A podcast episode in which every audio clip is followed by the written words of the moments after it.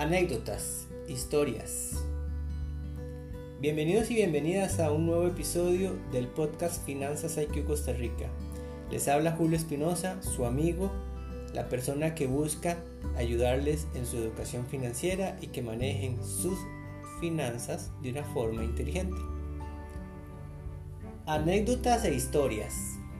A partir de este episodio quiero dedicar uno a la semana para poder contarles algunas anécdotas, historias que me han marcado a lo largo de mi vida. Y también vamos a tener más adelante espacio para anécdotas e historias que ustedes me puedan compartir a mí por medio de sus mensajes, de sus correos y darle ese espacio para que entre todos aprendamos. ¿Cuántas veces hemos tenido situaciones a lo largo de nuestra vida que nos han marcado y nos han hecho ver la vida de una forma diferente. Y es por eso que quiero una vez a la semana dejar un espacio para contar esas historias, esas anécdotas. Algunas van a ser un poco graciosas, otras van a ser un poco extrañas y ahí vamos trabajándolas, ahí vamos contando. Hoy quiero iniciar un poco una historia con respecto a cómo fue mi infancia en el sentido financiero y cómo ciertas situaciones que se presentaron me fueron dando una luz que hoy por hoy yo veo hacia atrás y puedo entender que me, ayudaron a, a llegar a este punto en el que estoy ahora. Yo vengo de una familia de inmigrantes nicaragüenses somos tres hermanos, pero mi papá, cuando mi mamá está embarazada de mí, yo soy el menor de tres hermanos, eh, él, fallece. Y mi mamá queda con mis dos hermanos mayores y conmigo en en el vientre.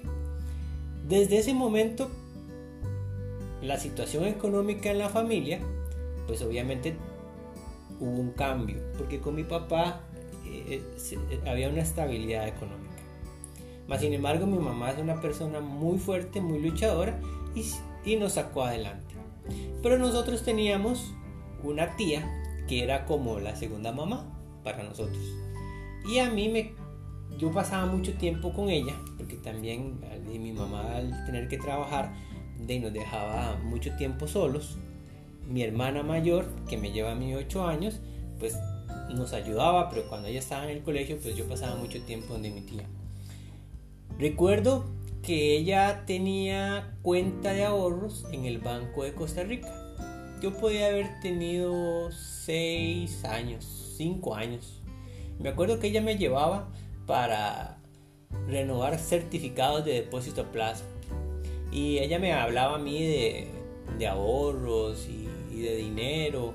Y yo siempre lo veía como una ilusión, como como algo que qué bonito poder llegar a tener una cuenta de ahorros. En aquel tiempo me acuerdo que el Banco de Costa Rica tenía ay, una cuenta para niños, no me acuerdo ahorita el nombre, pero era muy famosa, de hecho era la única, me parece que en ese tiempo, imagínense, yo tengo 38 años. Y eso fue hace por lo menos 33 años, 33, 34 años, bastante tiempo. Y me acuerdo que ella siempre me hablaba del tema del dinero y me hablaba de, que uno debía de ahorrar y tener su platita para, proyectos que uno fuera a hacer a nivel de la vida.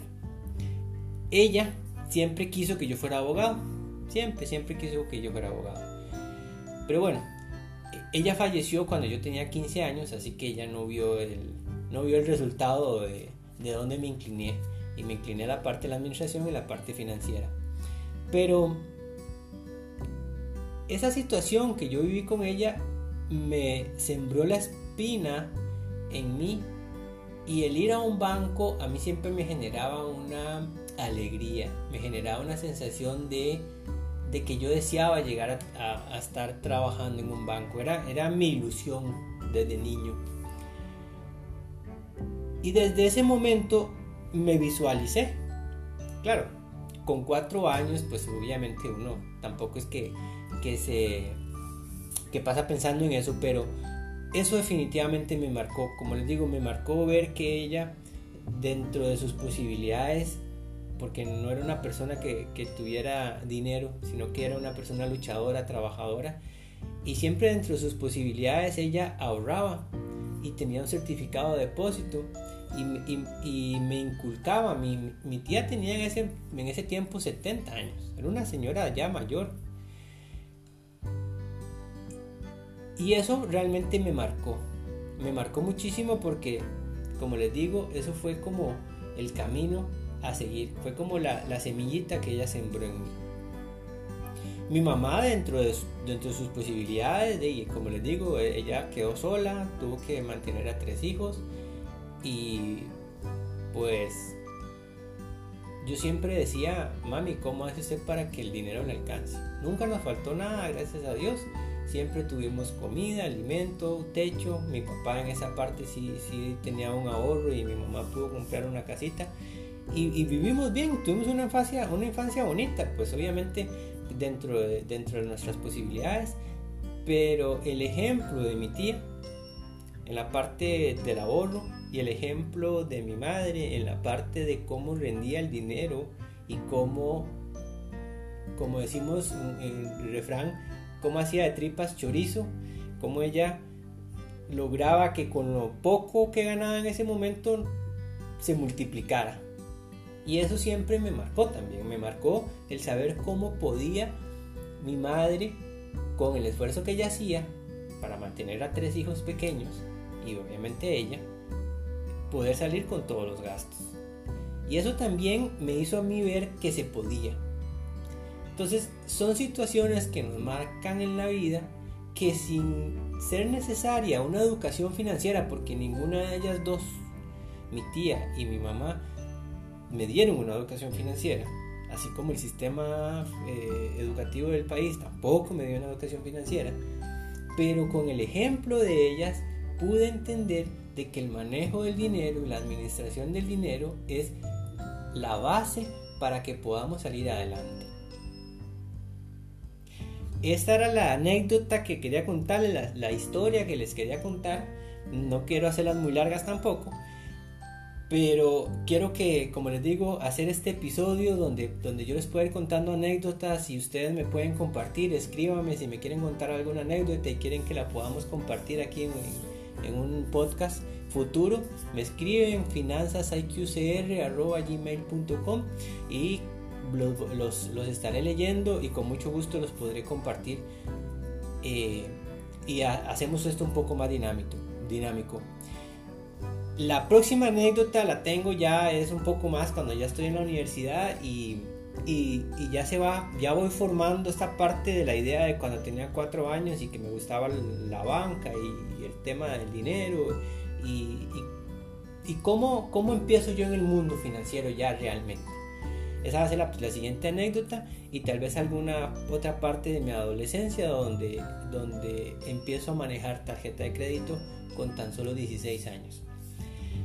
De verdad, muchísimas gracias por el apoyo. Hasta el momento hemos llegado a muchísimos países. Hay muchas personas de otros lugares que nos están escuchando.